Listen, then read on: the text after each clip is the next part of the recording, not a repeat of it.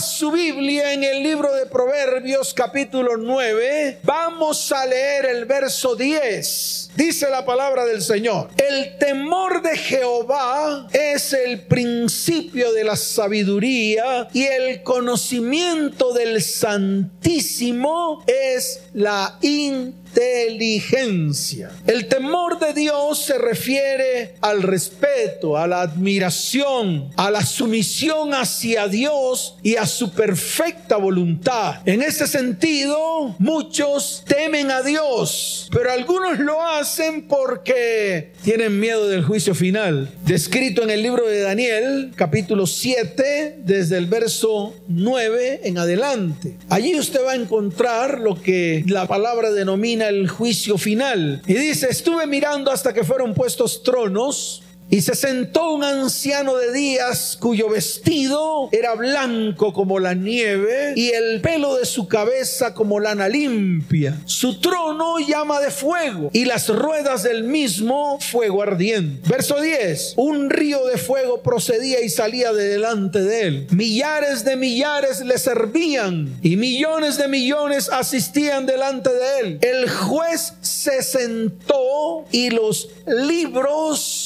fueron abiertos. Aquí está la visión que Dios le da a Daniel acerca de lo que es el juicio final. Pero no solamente está allí, también está en el libro de Apocalipsis, capítulo 20, desde el verso 11 hasta el verso 15, dice la palabra del Señor. Y vi un gran trono blanco y al que estaba sentado en él, de delante del cual huyeron la tierra y el cielo, y ningún lugar se encontró para ellos. Y vi a los muertos, grandes y pequeños, de pie ante Dios Y los libros fueron abiertos y otro libro fue abierto, el cual es el libro de la vida y fueron juzgados los muertos por las cosas que estaban escritas en los libros según sus obras. Y el mar entregó los muertos que habían en él y la muerte y el Hades entregaron los muertos que había en ellos y fueron juzgados cada uno según sus obras. Y la muerte y el Hades fueron lanzados al lago de fuego. Esta es la muerte segunda. Oh, terrible. Y tal vez por eso es que tenemos temor de Dios. Es por eso que muchas veces el temor de Dios inunda nuestra vida por el juicio final. Pero déjame decirte algo. Algunos temen a Dios porque temen caer precisamente en el infierno o en el lago de fuego que está escrito en el libro de Apocalipsis capítulo 20 verso 15. Dice la palabra, y el que no se halló inscrito en el libro de la vida fue lanzado al lago de fuego. Qué tremendo. Y muchos le temen al Señor por eso. Muchos tienen temor de Dios porque que temen ser lanzados al infierno o lo que la Biblia llama lago de fuego. Pero también algunos le temen a Dios por su omnipotencia, por lo potente que es Dios, por todo lo que Él puede hacer en medio de nuestras vidas, por todo lo que Él puede hacer en medio de nuestra casa, por todo lo que Él puede hacer en medio de nuestro hogar y nuestra familia y nuestros descendientes.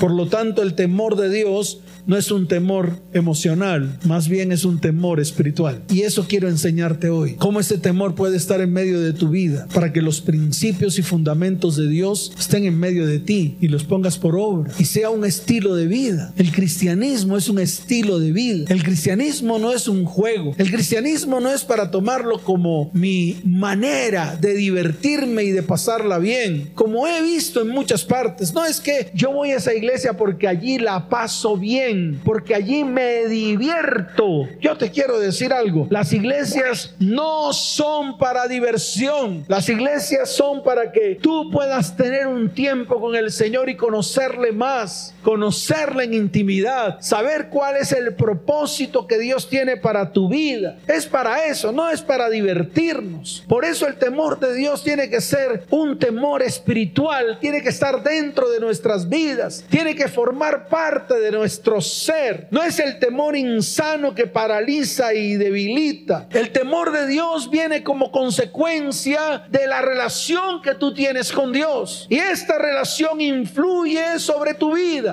Esa relación con Dios comienza a influenciar en tu vida. Y si influencia en tu vida, tú lo puedes dar a tu familia y a tu descendencia. Entonces tendremos familias que tienen temor de Dios, familias que aman a Dios, familias que sirven a Dios con todo el corazón. Y eso es lo que Dios está buscando en este tiempo. Nace de la presencia de Dios, se revela nuestras vidas. Viene porque estamos cansados de ser manipulados y controlados por el temor al hombre. Estamos cansados de estar dominados por nuestros temores y nuestras inseguridades. Esto te tiene que quedar claro. Mire, el temor de Dios es un mandato. Dios lo ordenó a través de su palabra. Eso está en el libro de Deuteronomio capítulo 13, en el verso 4. Yo quiero que abras la Biblia allí, porque te voy a fundamentar todo a través de lo que dice la palabra, para que esto no quede como algo que a mí me parece. A nadie le tiene que parecer la palabra. Es como está escrito. Y lo que está escrito es lo que yo tengo que aplicar a mi vida. En el libro de Deuteronomio capítulo 13, verso 4, Dios dio una orden desde el principio. Dijo, en pos de Jehová vuestro Dios andaréis, a Él temeréis. Wow. Y sigue avanzando, diciendo, guardaréis sus mandamientos y escucharéis su voz. A Él serviréis y a Él seguiréis. Yo voy a subrayar estas palabras porque son importantes y tienen que comenzar a ser importantes en tu vida.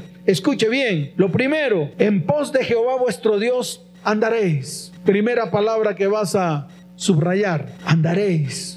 Segunda palabra, temeréis. Tercera palabra, guardaréis sus mandamientos. Cuarta palabra, y escucharéis su voz. Quinta palabra, y a él serviréis y a él seguiréis como sexta palabra de lo que está escrito en este versículo bíblico. Entonces es un mandato, es una orden, es algo que Dios ha mandado para que tú lo apliques para que tú lo hagas, para que tú lo ejecutes. Lo segundo es el principio de la sabiduría. Pero yo te lo quiero volver a repetir en el libro de Proverbios capítulo primero, verso 7, porque Dios lo quiere reiterar en tu vida, quiere que quede sembrado en tu corazón, quiere, quiere que quede grabado en medio de tus frontales, quiere que quede grabado en medio de tus puertas y dinteles para que lo comiences a aplicar en tu hogar, en tu familia y que tu descendencia lo aplique. Mire lo que dice la palabra, Proverbios capítulo primero, verso 7, el principio de la sabiduría es el temor de Jehová. Y mire lo que dice la parte B del versículo 7 del capítulo primero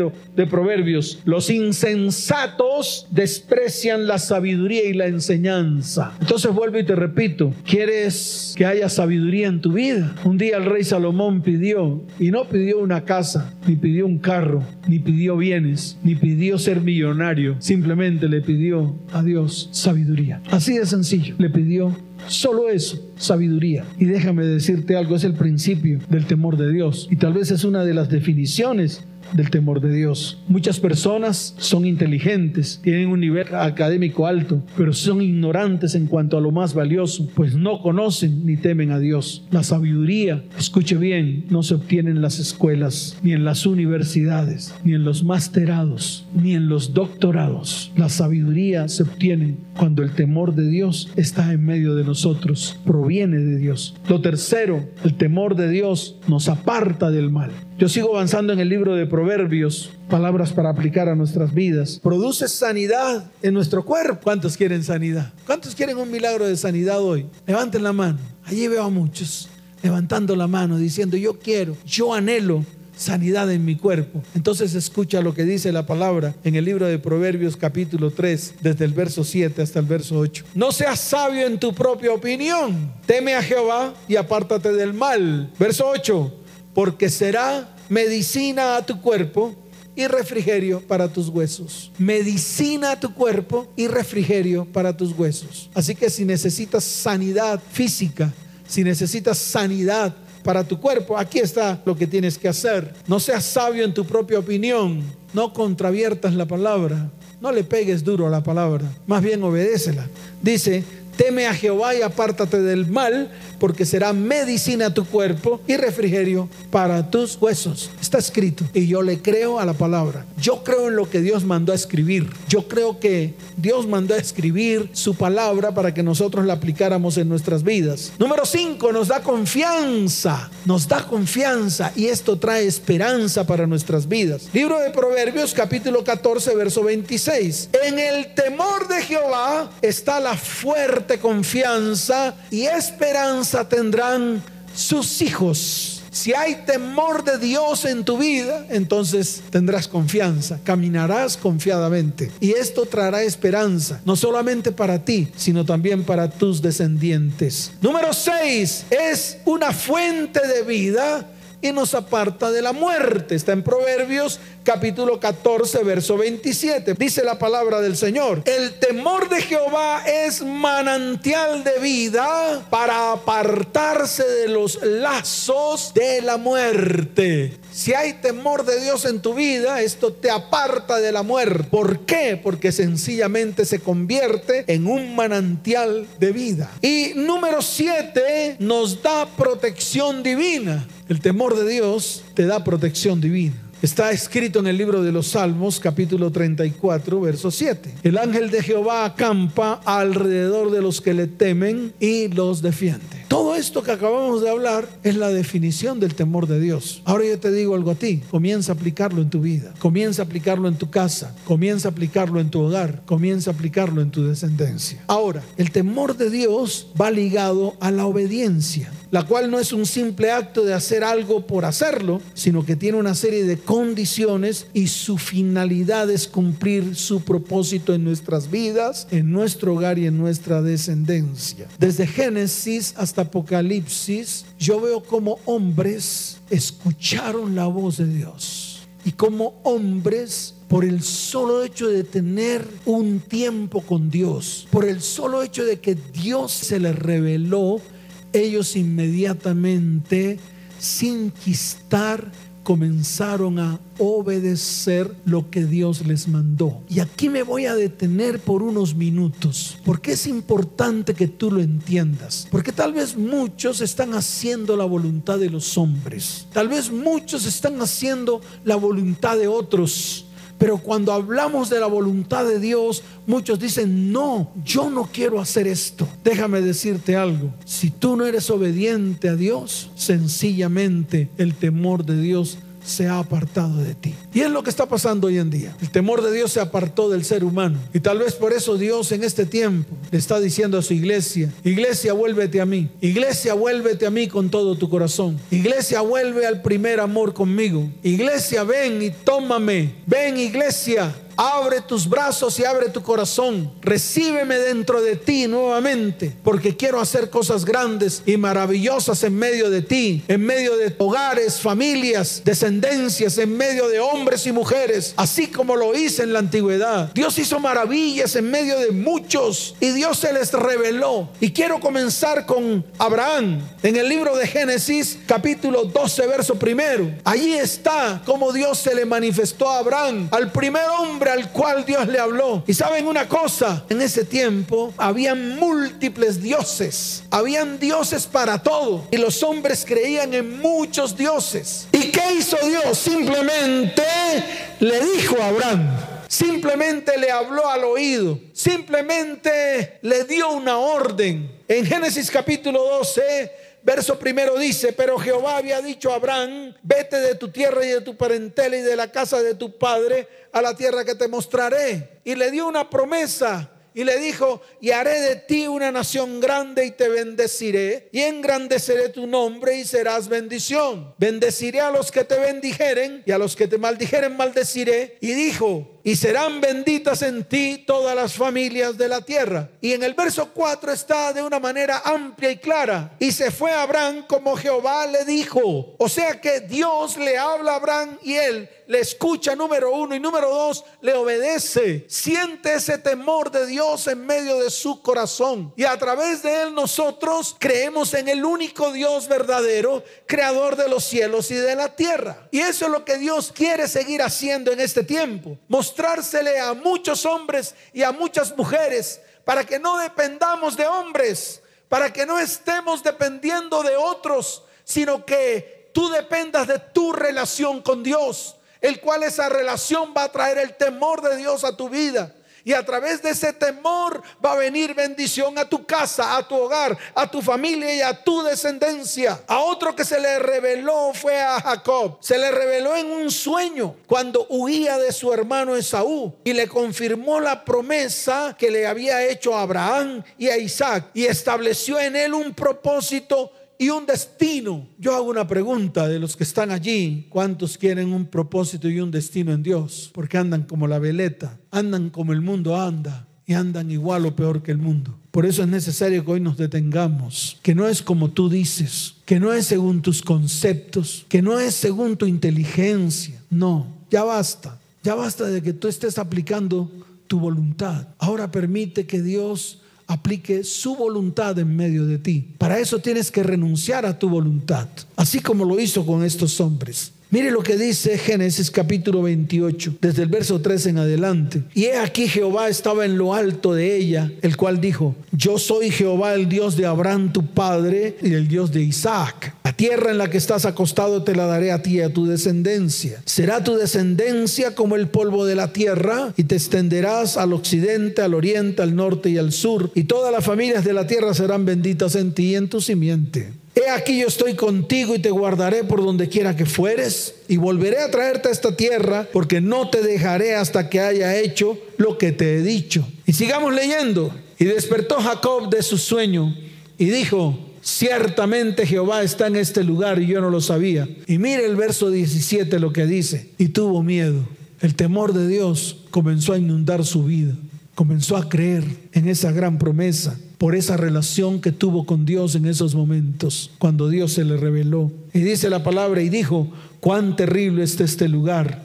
No es otra cosa que casa de Dios y puerta del cielo. Necesitamos que Dios se nos revele. Necesitamos que Dios nos hable. Necesitamos que Dios se nos muestre, así como lo hizo con los antiguos. Algunos dirán, pero eso fue con los antiguos. Mas yo te digo, Dios no cambia. Dios es el mismo ayer, lo es hoy, lo seguirá siendo siempre. Dios no se amolda ni se acopla a los métodos de hombres. Dios no cambia. Lo que Él ha dicho seguirá siendo y seguirá siendo por los siglos y por los siglos. Porque Dios habló y eso que habló lo ejecutó. Y así como lo ejecutó, ahora lo quiere hacer en medio de tu vida, en medio de tu hogar y en medio de tu familia. Y voy a poner el último ejemplo con Moisés, porque no terminaría de mencionar a los muchos hombres y muchas mujeres a los cuales Dios se le reveló. A Moisés, wow, se le apareció en una llama de fuego en medio de una zarza. Y le pareció extraño,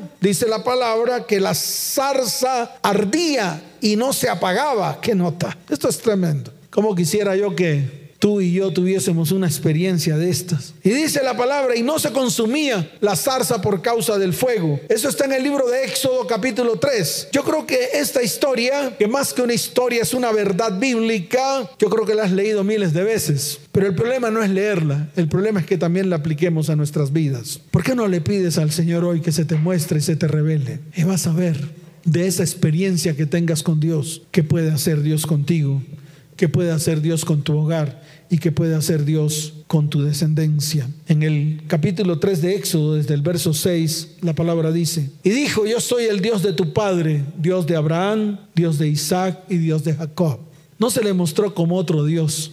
Hoy en día muchos quieren inventarse dioses según su conveniencia, según la gente quiera. Pero yo te quiero decir algo, cuando Dios se manifiesta, Dios se manifiesta de la misma manera, no cambia su léxico, y habla de la misma manera. Aquí también lo dijo. Mire, yo soy el Dios de Abraham, Dios de Isaac y Dios de Jacob. Entonces Moisés cubrió su rostro porque tuvo miedo de mirar a Dios. Llegó el temor de Dios a su vida. Esa palabra miedo habla es del temor de Dios, del temor de mirar al santo, de mirar al omnipotente. Ese es el temor que tenemos que sentir nosotros. Pero déjeme decirle algo, sentimos ese temor porque Dios tiene que cumplir o va a cumplir un propósito para ti. Cuando Él coloque ese propósito en tu vida, lo primero que tiene que haber en tu vida es ese temor de Dios. Y mire lo que dice la palabra, porque tengo que seguir leyendo, porque esta palabra es tremenda. Y tal vez es la palabra que Dios te quiere entregar en este día. Mire lo que dice. Dijo luego Jehová, bien he visto la aflicción de mi pueblo que está en Egipto. Yo te pregunto, ¿no será que tu pueblo también está en Egipto? ¿No será que tu familia está en Egipto? En medio del mundo, se está destruyendo. Sí, tu familia, estoy hablando de tu familia, tal vez de tus hermanos, tal vez de tus primos, tal vez de tus tíos, tal vez de la familia que un día conformaron tus ascendientes. Y hoy tú la miras, tú te asomas a ellos y ves que hay destrucción completa. Y tal vez Dios en este tiempo, en vez de ir a otros lugares a llevar la palabra, qué bueno sería que hoy comiences a ir a lo que es fundamental. Y eso que es fundamental es tu familia, es tu hogar, son tus descendientes, son aquellas personas que de una u otra manera forman parte de tu familia. Y el Señor se lo dijo a Moisés, dijo, bien he visto la aflicción de mi pueblo que está en Egipto y he oído su clamor a causa de sus exactores, pues he conocido sus angustias y he descendido para librarlos de mano de los egipcios y sacarlos de aquella tierra una tierra buena y ancha, a tierra que fluye leche y miel. ¡Wow! Tal vez esa es la situación de tu casa, tal vez esa es la situación de tu familia, tal vez esa es la situación de tus hijos y tus descendientes. Están en medio de la esclavitud de Egipto, pero Dios ha descendido, escuche ese es el tiempo en el cual Dios dice, he descendido porque quiero librarlos. He descendido porque quiero sacarlos de medio de la esclavitud. He descendido porque quiero llevar tu vida, tu casa, tu hogar y tu familia a una buena tierra, a esa tierra que fluye leche y miel. He descendido porque los quiero librar. He descendido porque he sentido el clamor de ellos. He descendido porque quiero bendecirlos, extender mi mano de bendición, extender mi mano en este tiempo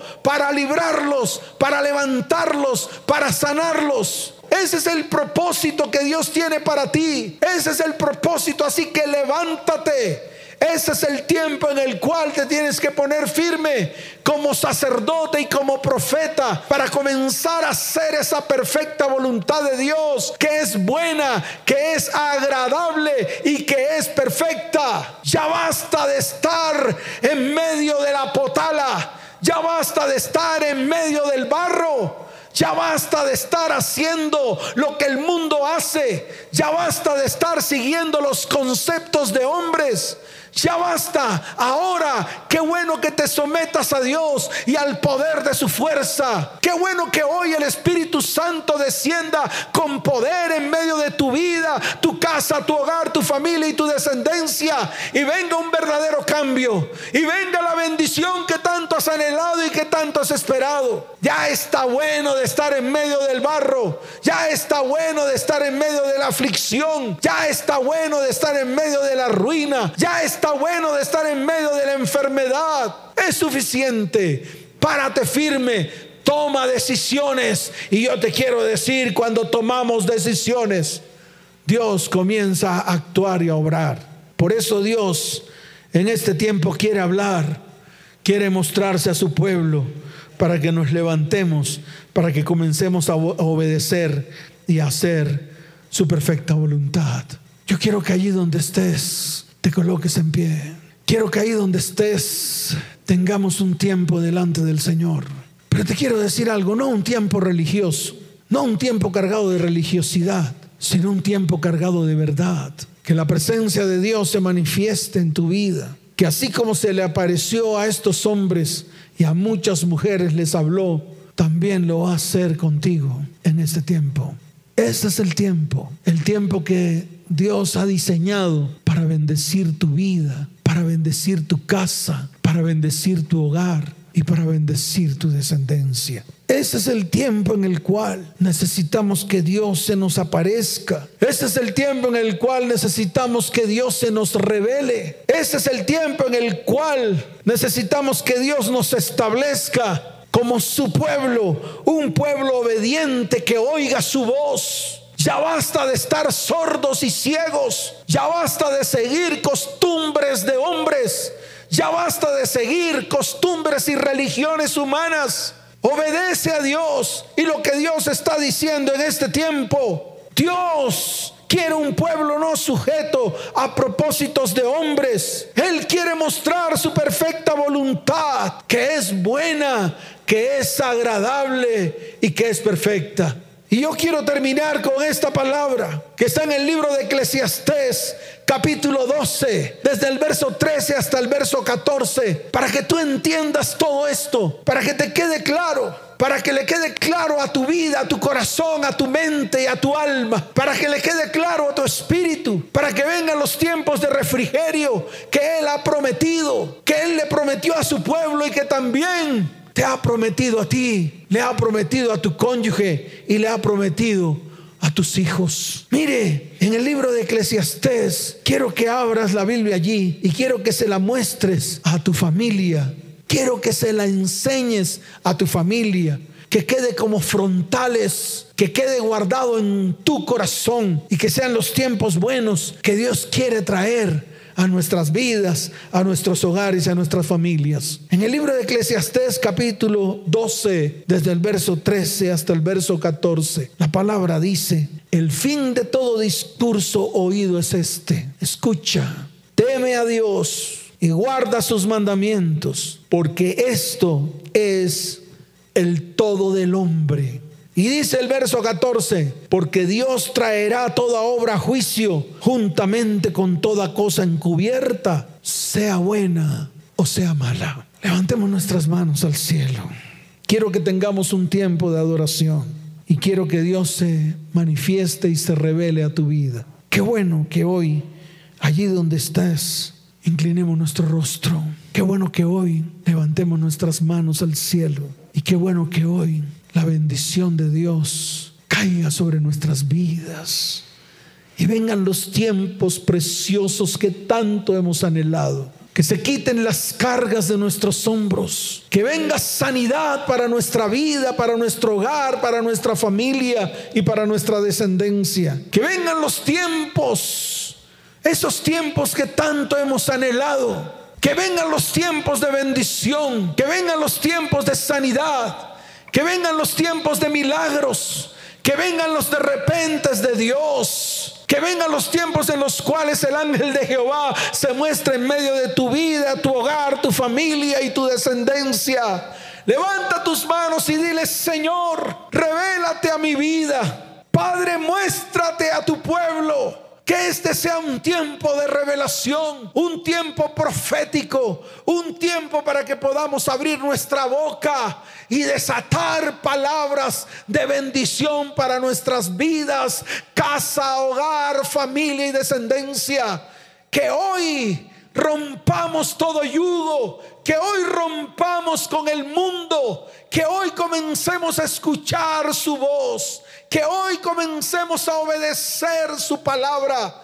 Que hoy comience nuestra verdadera transformación y que podamos ser testimonios a muchos, testimonios a otros. Que hoy sea el día en el cual rompamos todo compromiso con el mundo que hoy podamos ver la bendición de, de Dios en medio de nuestras vidas. Que hoy se abran los cielos y que Dios arranque toda pesadez, todo yugo y toda cadena. Que hoy sea un día de libertad para las familias de la tierra. Que este sea el tiempo que Dios ha diseñado para bendecir nuestras vidas. Señor, hoy queremos más y más y más y más de ti.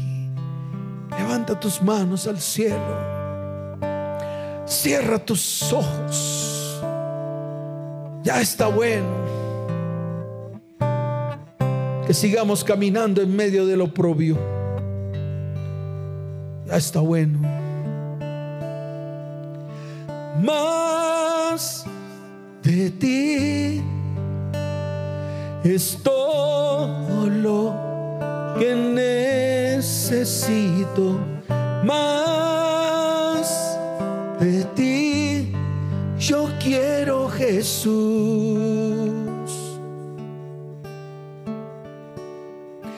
Nada más podrá saciar los corazones.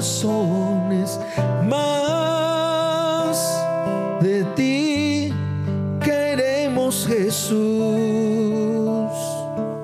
Levanta tus manos.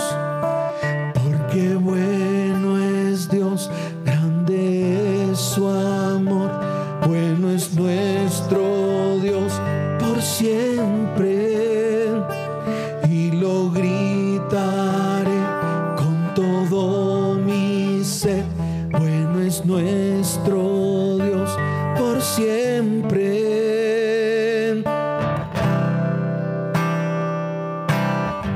Señor, queremos hacer tu voluntad. El temor de Dios inunde nuestras vidas. Más de ti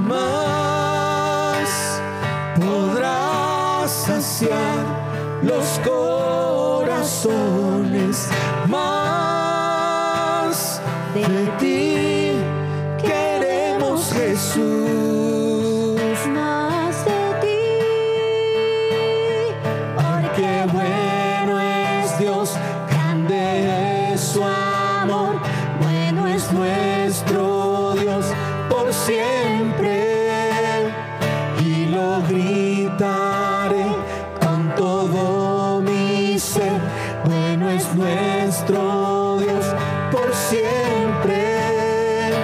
Porque bueno es Dios, grande es su amor, bueno es nuestro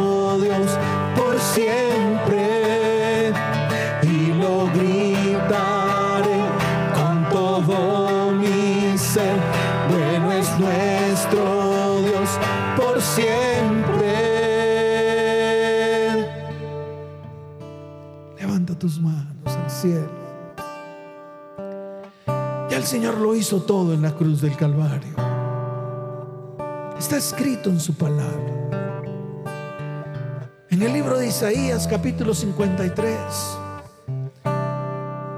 está escrito como el Señor obedeció, escuchó la voz del Padre, vino a la tierra, ofreció su vida por sacrificio libertad, sanidad a nuestras vidas. Ahí en Isaías capítulo 53 vas a encontrar la verdad de lo que hizo Cristo en la cruz del Calvario. Ahí vas a encontrar, escuche bien, que tus angustias, tus aflicciones, la llevó Él en la cruz del Calvario. Ahí en Isaías capítulo 53 dice en el verso 8, por cárcel y por juicio fue quitado, y su generación, ¿quién la contará? Fue cortado de la tierra de los vivientes, y por la rebelión de mi pueblo fue herido. Allí la palabra dice, con todo eso Jehová quiso quebrantarlo, sujetándolo a padecimiento. ¿Y qué hizo el Señor? Llevó nuestras enfermedades, sufrió nuestros dolores, llevó el castigo que merecíamos nosotros. Está escrito en la palabra, el herido, mas el herido fue por nuestras rebeliones y fue molido por nuestros pecados. Está escrito en su palabra. En el libro de Isaías capítulo 63 capítulo 61 está escrito todo lo que Él hizo por nosotros. Dice la palabra que vino a predicar las buenas nuevas, a vendar a los quebrantados de corazón, a publicar libertad a los que estaban en cautiverio, a abrir las rejas de las cárceles a los que estaban presos. Vino a proclamar que este es el tiempo de la buena voluntad de Dios buena, agradable y perfecta. Vino a vengarse de todos los enemigos que se han levantado en nuestra vida, casa, hogar, familia y descendencia. Vino a ordenar libertad a aquellos que están afligidos. Vino a traer gozo y alegría. Vino a traer su Espíritu Santo en medio de nosotros. Somos llamados árboles de justicia. Somos llamados plantío de Jehová para gloria suya. Y nos levantaremos en este tiempo y reedificaremos las ruinas antiguas. Levantaremos los asolamientos primeros. Restauraremos nuestras vidas, nuestros hogares y nuestras descendencias serán restauradas. Seremos llamados sacerdotes de Jehová. Seremos llamados ministros del Dios nuestro. Comeremos las riquezas de las naciones. Y yo te quiero decir algo. Ya no habrá más confusión. No habrá más deshonra. Porque a partir de ahora poseeremos doble honra y tendremos perpetuo gozo. Levantemos nuestras manos. Qué buen momento para decirle, Señor, queremos más y más de ti. Queremos más y más de tu perfecta presencia. Levante tus manos al cielo. Cierra tus ojos.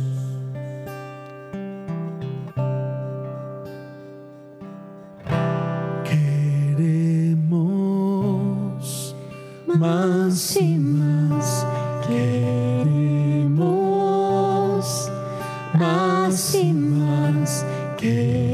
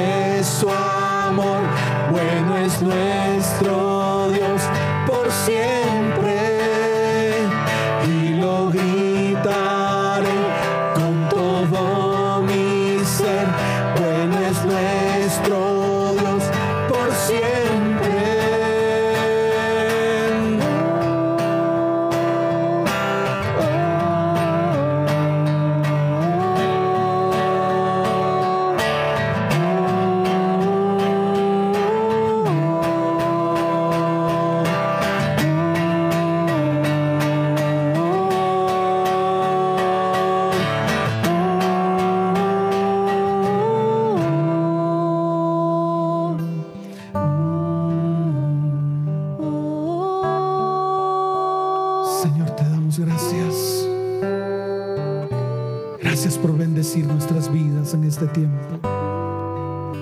Exaltamos tu santo nombre y declaramos que tú eres Dios. Gracias Padre, en el nombre de Jesús. Amén. Y amén. Y tú que estás allí, que tal vez te acercas por primera vez a una de estas transmisiones y estás hasta aquí de todo lo que está ocurriendo en tu vida te invito a que te acerques a Él con todo el corazón. Acércate al Señor con todo el corazón. Te voy a guiar a una oración. Allí donde estás, coloca tu mano en el corazón y dile, Señor, yo te recibo como mi único y suficiente Salvador. Escribe mi nombre en el libro de la vida. Señor, enséñame a formar parte de tu pueblo. Quiero aprender, quiero poner por obra y quiero que mi vida sea transformada y cambiada en el nombre de Jesús. Amén. Y amén. Y a ustedes familia, quiero que levanten sus manos y quiero bendecirlos. Levanten sus manos al cielo, abracen a sus hijos. Tú, varón, abrace a tu esposa. Tú abraza a los familiares que están alrededor y démosle gracias al Señor. Dígale gracias, Señor, por revelarte a nuestras vidas.